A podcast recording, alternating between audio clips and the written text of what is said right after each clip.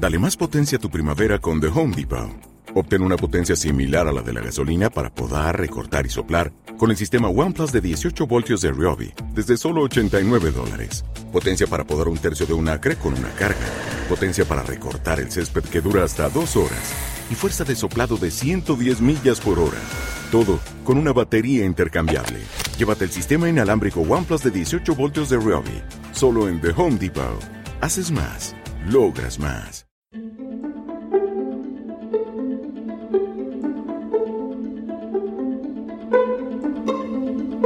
Hola, me llamo Valeria Marcón. Soy escritora como tú y quiero ayudarte a que inicies tu camino en el mundo de la escritura pensando en audio. Te doy la bienvenida a Club Mundo Audiolibro, un podcast pionero que nació para divulgar e informar acerca de todos los aspectos de la narración sonora y que además está especializado en el fascinante mundo del audiolibro en español.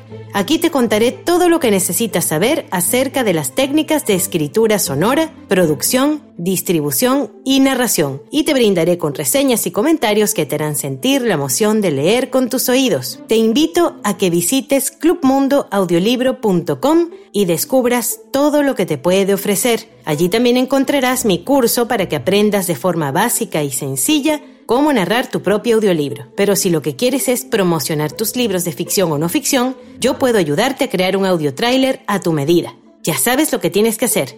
Visita clubmundoaudiolibro.com para que estés al día de lo que pasa en el mundo del audiolibro en español. ¿Comenzamos ya? Si estás escuchando esto, enhorabuena. Vas a celebrar conmigo el episodio número 100 del podcast. ¿No te imaginas la ilusión que me hace haber alcanzado este número tan mágico, contribuyendo a que conozcas más todo acerca del mundo de los audiolibros y de todo lo relacionado con los contenidos de audio?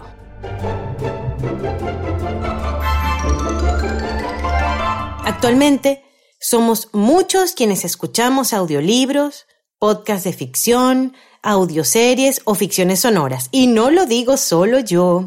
Eso también lo demuestran las cifras, las cifras que demuestran el crecimiento en el consumo de contenidos digitales en el mercado de lengua española. ¿Ok? Eso incluye a España y a países hispanoparlantes. Ya sabes que puedes revisar estos datos en 212.com o en los informes anuales de Bookware, que es una distribuidora muy importante de contenidos digitales. Pero yo no vengo a hablarte aquí de datos ni de estadísticas. No, no, no, no, no, no. Yo quiero darte las gracias por haberme acompañado todo este tiempo y por haberte animado a mandarme tus preguntas en audio. Eso está genial. Además, yo las voy a responder aquí mismito. Así que prepara tus oídos. ¿Y quién comienza preguntando? Pues se trata nada más y nada menos que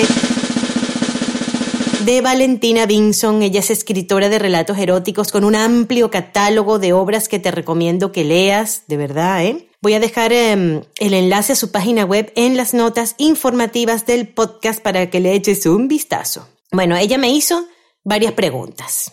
La primera. Hola Valeria, mira, una de mis preguntas es ¿qué programa, que sea sencillo, ¿no? recomiendas para grabar el audiolibro? Y ya si puede ser compatible con Mac, pues sería perfecto. Para empezar, ¿cuál, ¿cuál elegirías? Bien, Valentina, es importante que sepas muy bien si estás dispuesta a invertir en un DAW profesional. Recuerda que un DAW es una estación de trabajo de audio digital, ¿ok? Y si quieres realmente dedicarte a grabar tus propios audiolibros. Hay muchísimas opciones gratuitas en el mercado. Ahora bien, una vez respondas a la cuestión de si vas a dedicarte a grabar tus propios audiolibros y lo tengas realmente muy claro, creo que lo ideal para empezar a trabajar, si tienes un presupuesto bajo, es con uno de los programas más comunes y que puedes descargar de forma gratuita. Se trata de Rakachachan Audacity. Ajá, sí, Audacity. Lo conocen todos, pero ¿realmente lo conocen en profundidad? Pues Audacity es compatible con Mac y con Windows. Fácil de usar. Grabas, mezclas sonidos, puedes editar varias pistas y una de las grandes ventajas es que no te salta ninguna ventana de publicidad, a pesar de ser gratuito. Eso está muy bien. Ok, ¿cuáles son las características notables de Audacity? Que puedes grabar audio con un micrófono o con un mezclador. ¿ok? Con una interfase. Puedes digitalizar grabaciones de otros medios, puedes importar archivos de sonido y editarlos, exportas tus grabaciones a varios formatos. Em, tiene también un procesamiento por lotes de archivo de importación y exportación. La calidad de sonido de salida es mm, de 16 bits, 24 bits y 32 bits. Admite muchísimos complementos sonoros eh, que son conocidos como los plugins, ¿no? Eh, también reproduce el audio grabado con múltiples efectos usando eh, varios de estos plugins o complementos. Tiene múltiples opciones de edición y funciones disponibles. Está muy completo. Puedes crear tus propios atajos en el teclado. Eso está fenomenal. Y puedes eh, ver, eh, tienes una vista de espectrograma para ajustes de frecuencias. ¡Yupi! Está genial, está genial. ¡Wonderful! El segundo Do que te recomiendo es Studio One. Sí, sin duda. Además, eh, lo utilizan muchos narradores que conozco, sobre todo en el mercado anglosajón. Yo lo tengo. Es una pasada. Es una pasada. Tuve la oportunidad de asistir a una masterclass con uno de los mejores técnicos, coach especializados en Studio One. Se trata de Jock Brookhouse. Él me enseñó a hacer una plantilla para grabar audiolibros y me la dejó lista, impecable y maravillosa y de verdad se lo agradezco un montón.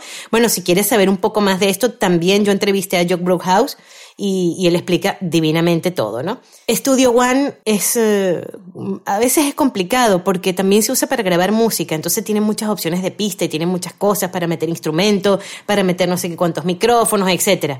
Así que lo más fácil realmente es crear una plantilla especial para VoiceOver. No tienes que ocuparte de nada más. Es una herramienta espectacular tanto para principiantes como para profesionales. Está la versión gratuita y hay otras de pago. Yo tengo la versión eh, de pago de Studio One Artist, cuya licencia venía incluida con la compra de la interfaz, que es un dispositivo, ¿ok? Es un dispositivo que, que convierte la señal eléctrica en digital para poder trabajarla con Studio One y además elimina todos los sonidos del ordenador, bueno, la interfaz siempre es mucho mejor, da mucha más calidad de audio que si tú conectaras un micrófono, un micrófono, óyeme bien, un micrófono USB directamente al ordenador, ¿ok?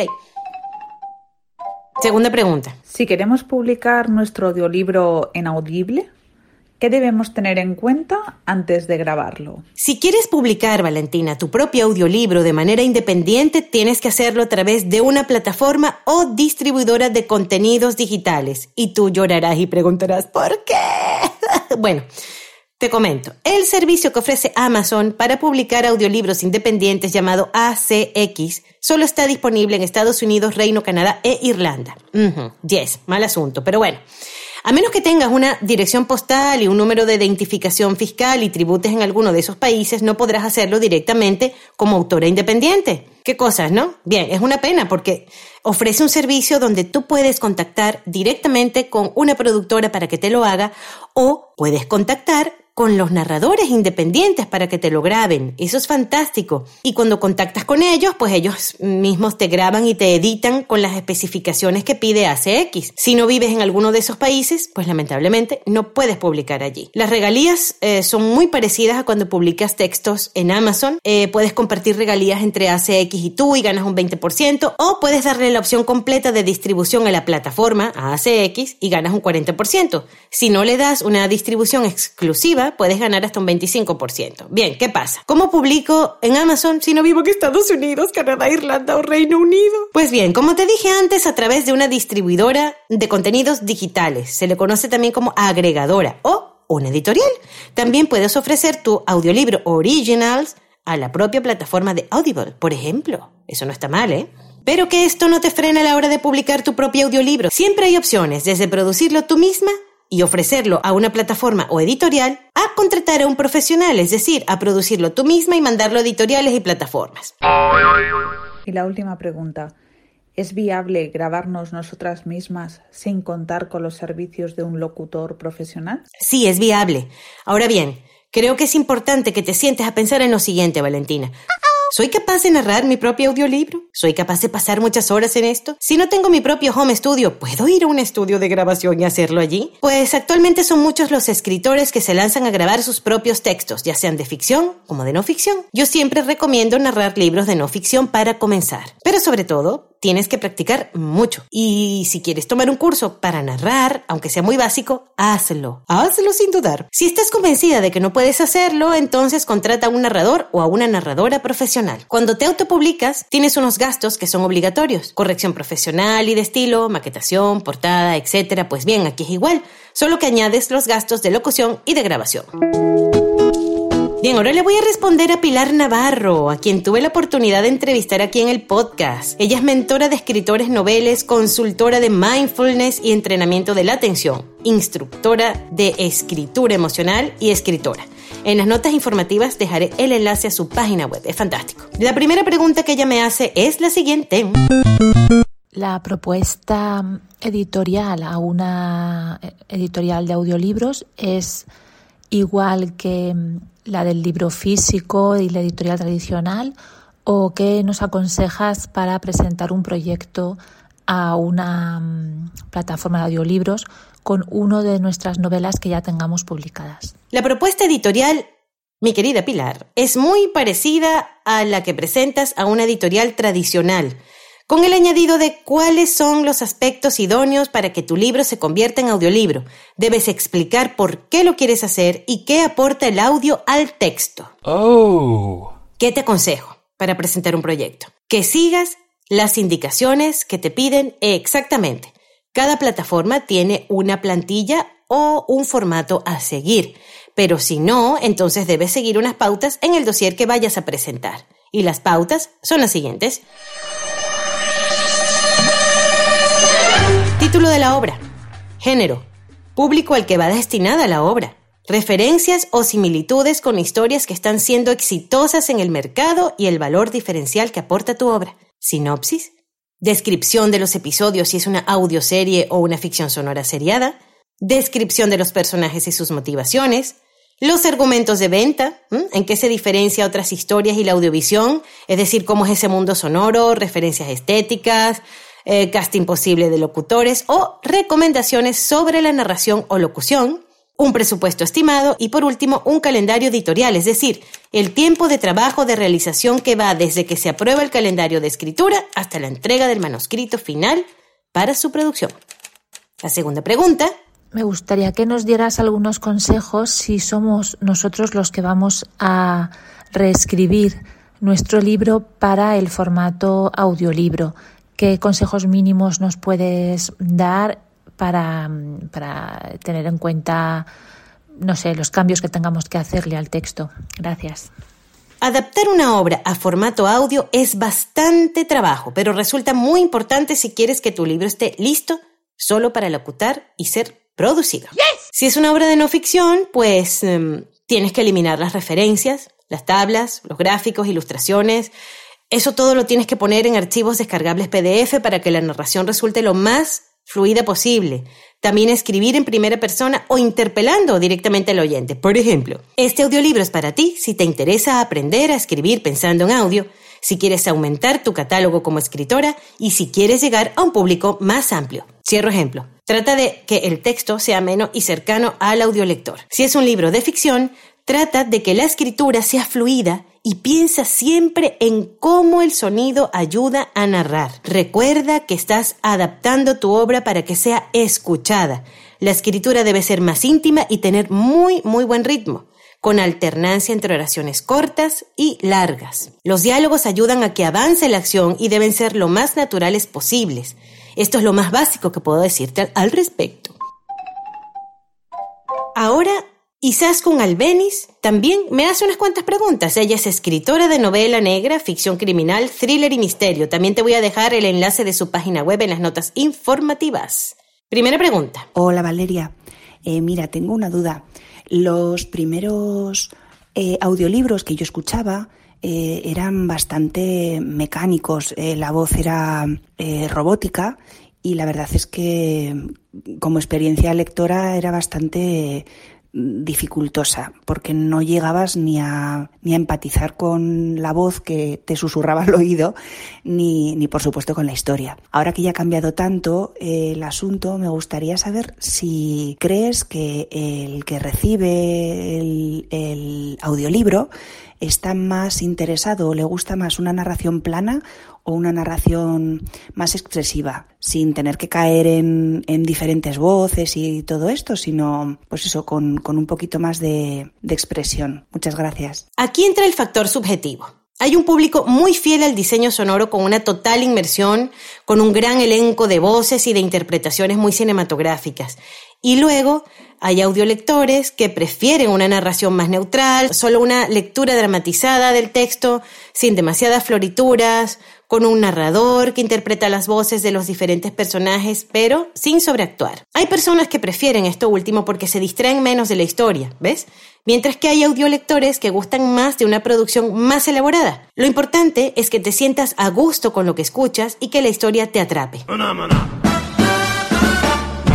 Segunda pregunta. ¿Hay algún género que destaque en los audiolibros que le guste más al público para oírlos. Oh, sí, hay géneros que destacan más que otros, por supuesto. Por ejemplo, los audiolibros de género romántico. Mm, eso está súper de moda. Y también el true crime. También gustan mucho el género histórico o el thriller. Tercera pregunta. Así como en el mundo editorial hay autopublicados em, y más o menos está claro qué, qué herramientas necesitas para autopublicarte, en el tema de los audiolibros, ¿cuál sería el, el equipo básico para poder intentarlo al menos? autopublicarse en, audiolibros? Bueno, es una pregunta complicada de responder. Si quieres calidad, tienes que invertir. Y sin lugar a dudas, deberías tener una cabina insonorizada si quieres dedicarte de manera profesional a grabar tus propios audiolibros. Es muy incómodo meterte dentro de un armario, ¿eh? ¡Oh, my God! Es incómodo, pero no imposible. Lo que pasa es que, bueno, estás hoy un poco estrecha. Pero necesitas estar cómoda, ¿ves? O al menos saber que tendrás un sonido limpio. Si no puedes tener tu propia cabina, entonces debes comprarte un equipo que haga que tu voz suene con los estándares de calidad que piden las plataformas de audio y las editoriales. Por supuesto, si inviertes en tu propio equipo, te vas a ahorrar el tener que contratar a un locutor profesional e ir a un estudio de grabación. Bueno, tú decides, tú decides qué sale mejor. El equipo mínimo que necesitas para tu estudio casero es un micrófono, un brazo articulado, un filtro pop, de esos que evitan el popeo, auriculares y un DAW gratuito, ¿ok? Recuerda que también debes insonorizar o esconderte dentro de un armario. Luego puedes añadir cosas cuando adquieras más experiencia. Pero bueno, en mi caso no me queda más opción que irme a un estudio eh, porque mi casita es muy chiquita. O sea, yo no puedo tener una cabina eh, insonorizada, me mudo. Tampoco puedo montar un equipo, es complicado, es complicado. Entonces, también la calle donde vivo es muy ruidosa. Bueno, es un horror. Y no quepo, ya no quepo dentro del armario. Entonces sí, me tengo que ir al estudio. Pregunta 4. Por lo que tengo entendido, el audiolibro es un mercado eh, muy, muy importante en el, en el mercado anglosajón. Pero aquí yo no sé si, si está en auge o si sigue siendo demasiado costoso para el escritor y, si tiene si tiene salida o, o, si lo demandan mucho los, los oyentes y los lectores. Eh, ¿qué, ¿Qué opinas? Aquí en España está comenzando el auge de los audiolibros. Todavía falta crecer un poquito más. Hay personas que cada vez más están escuchando contenidos en audio y eso se nota porque hay mucha producción de contenidos propios dentro de las plataformas. Te cuento, para un escritor o para un creador resulta Costoso, sí, costoso producir su propio audiolibro, pero depende mucho de la cantidad de páginas o de palabras que tengas. Recuerda que lo que más encarece la producción es el aspecto del diseño sonoro y las horas que, que tú contrates en el estudio de grabación. Por lo general el presupuesto se hace por hora terminada, ¿no? Por hora terminada de grabación. Si tienes un audiolibro de cuatro horas, a lo mejor podrías invertir, y digo aproximadamente, unos 400 euros. ¿Ok? Ah, Solamente tu voz narrando, etcétera, sin contar con un diseño sonoro elaborado eh, ni con un locutor profesional. También puedes asociarte con una productora. Eso siempre viene bien, ¿ok? Y pedir, o sea, presentar un proyecto y pedir que te lo avalen y que te lo produzcan. Eso también. Bueno, a pesar de todo esto, yo creo que es muy importante que como escritores tengamos nuestros libros en formato de audio para aumentar nuestro catálogo, nuestra audiencia y nuestros ingresos económicos, por supuesto. Bien, ahora vienen las preguntas de Ana María Pérez Guerrero. Ella es profesora de la Universidad de La Sabana en Colombia y especialista en guiones de ficción. Hola Valeria. Bueno, antes de nada quería darte las gracias por el trabajo tan fantástico que haces. Me encanta tu sitio web, me encantan los servicios que ofreces y, tu podcast, que es maravilloso, tiene temas de todo tipo y nos da a conocer un mundo que yo al menos no, no conocía, ¿no? Y que, y que me está seduciendo, ¿no? El querer entrar en ese mundo. Por eso me preguntaba cómo empezar a, en este mundo del audiolibro como, em, como audiencia, ¿no? Como lectora con los oídos. ¿Qué me recomiendas? ¿Qué títulos de, audiolibros, por ejemplo, podría empezar a, a escuchar, ¿no? Y asimismo, pues bueno, eh, creo que voy a tomar más bien tus servicios porque veo que, que allí me puedes dar unas asesorías un poco más privadas. Pero de entrada, ¿qué puedo, qué puedo empezar a hacer para entrar al mundo del audiolibro como audiencia, como lectora con los oídos? Siempre es bueno comenzar con una historia ligera, de pocas horas, incluso un audiocuento, ¿por qué no? Puedes elegir a, un autor que te guste mucho, una temática o un género. Luego, cuando tengas el oído súper entrenado, puedes incluso elegir un audiolibro según quien lo narre. Mm, yo te puedo recomendar un audiolibro de corte histórico diferente y ligero, por ejemplo, eh, como Loca, Juana Reina de Castilla, de Neus Arqués y está narrado por Giorgio Tancabel. Está, me encanta. Bueno, y a lo mejor te gustaría escuchar la saga completa de Harry Potter o El Cerdito de Navidad de J.K. Rowling, ¿ok? Lo mejor que puedes hacer es mirar el catálogo de alguna plataforma como Audible, Storytel, Podimo, por ejemplo, hay muchas otras más. Trastea en sus publicaciones, escucha los fragmentos de prueba y anota lo que te gusta. Poco a poco irás descubriendo los títulos y los autores que te harán sentir la emoción de leer con tus oídos. Y de verdad me encanta que escuches el podcast y, te agradezco un montón tus palabras porque mm, si te puedo ayudar en lo que sea, ya sabes que aquí estoy a la orden para, para ayudarte eh, con esto, ¿no? Con, con la lectura de los audiolibros y si quieres escribir también en audio, pues ya tú sabes, del guion de cine al guion sonoro hay un pasito chiquitico. Gracias. Bien, ahora viene la pregunta que me hace Emma Musol. A ella también la entrevisté en mi podcast y lo pasamos genial. Es escritora y guionista para Storytel y Podimo. Puedes escuchar sus audioseries y podcasts de ficción en ambas plataformas. Bueno, ella me preguntó lo siguiente. Valeria, enhorabuena por tu podcast número 100 Tienes un podcast muy chulo, estamos todos muy enganchados. Y ahí va mi pregunta. ¿Qué episodio es el que más te gustó, con el que más disfrutaste? Y mira, es una doble pregunta. ¿Y con cuál sufriste más? ¿Cuál te dio más quebradero de cabeza? Venga, muchas gracias. Un besazo. El episodio con el que más sufrí, sin duda alguna, fue con el primero. sí, la historia del audiolibro. ¿Cómo, ¿Cómo olvidar eso? Madre mía. Sufrí muchísimo sobre todo a nivel técnico. Bueno, estaba empezando, la calidad eh, del sonido era terrorífica. Tuve que investigar mucho también y además entrenarme de nuevo frente al micrófono porque habían pasado muchos años desde la última vez que grabé algo, así que temblaba como una gelatina y eso que estaba sola. En cuanto al episodio que más me ha gustado, tengo que decir que cada uno es muy especial. Todos me han gustado mucho y también he disfrutado mucho incluso aquellos donde estoy sola porque cuando busco los efectos de sonido o las piezas de música es que yo me lo gozo. A veces me río sola cuando encuentro un determinado efecto gracioso y lo meto. Con las entrevistas me las he pasado genial porque he conocido gente maravillosa, he aprendido muchísimo de cada persona. Bueno, y así nos conocimos nosotras, Emma. Ahora viene la pregunta de Héctor. Bueno, Héctor es un pequeño audiolector, además es inventor de sus propias historias y tengo que decir que además es mi hijo. Él me ha preguntado algo y como no le iba a responder. ¿Por qué hacen feliz a los niños los audiocuentos? Bueno, Héctor, yo sé que tú disfrutas mucho, mucho, mucho con los audiocuentos. No solo por la historia, sino también por los narradores, por la música, por los efectos de sonido. Sé que te hacen feliz también porque vives la magia de los cuentos cada vez que los escuchas, aprendes palabras nuevas y descubres personajes como mm, el conejito Benjamín de Beatrix Potter que te encanta y está narrado por Marina Clio y Nilufer Khan. O también sé que te gusta mucho La Mosca Fosca de Eva Mejuto y está narrado por el fantástico Pablo Ibáñez Durán. Disfrutas mucho con estos cuentos. Los audiocuentos también estimulan tu imaginación y has comenzado, gracias a esto, a inventar tus propias historias y a contarlas, así que esto es maravilloso. Sigue así. Vas a ser un magnífico contador de historias. ¿Cuántos audiocuentos hay? Hay muchísimos audiocuentos disponibles en muchos lugares y cada noche, antes de irte a dormir, podrás escuchar uno diferente. ¿Qué te parece?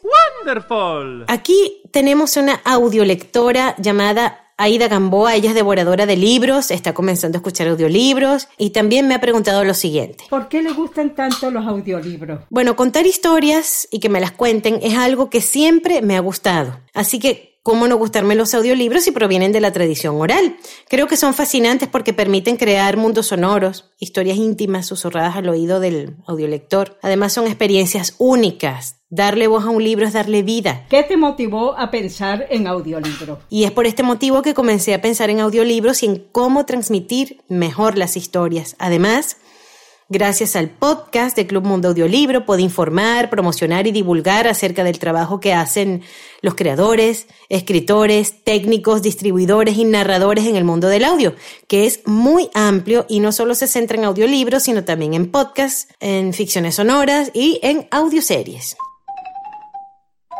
Ten en cuenta que Club Mundo Audiolibro nació para cubrir un nicho desconocido hasta el momento. El germen comenzó a gestarse a finales de 2018 y vio la luz finalmente en el año 2019.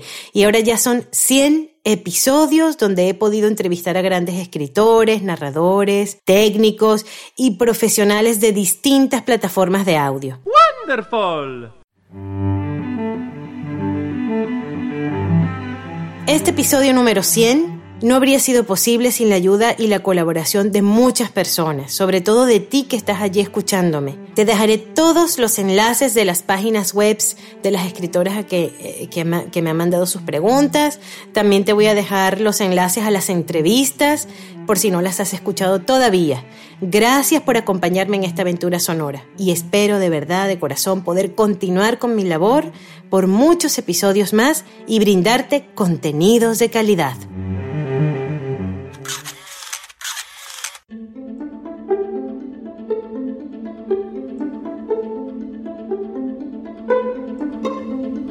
¿Te ha gustado el contenido de hoy? ¿Te ha resultado útil? Yo creo que sí. No te pierdas el próximo episodio. Quiero que seas parte de Club Mundo Audiolibro y que participes planteándome tus dudas o sugiriéndome un tema de tu interés para el podcast. Que lo que tú necesitas es promocionar tus libros, yo puedo darle voz a tu proyecto con un audio trailer o un audiograma hecho a tu medida que quieres narrar tus propios audiolibros, te ofrezco mi curso básico en PDF para que aprendas a hacerlo. Que lo que quieres es aprender a escribir pensando en audio, tienes mi libro en ebook y en papel disponible en Amazon o en formato audio narrado por mí, disponible en todas las plataformas de audiolibros. También te ofrezco la oportunidad de que escribas tus audiolibros originales desde cero. Si quieres más información, escríbeme a clubmundoaudiolibro.com. Sígueme en mis redes sociales o suscríbete a mi página web. Gracias por acompañarme en esta aventura sonora. Te espero.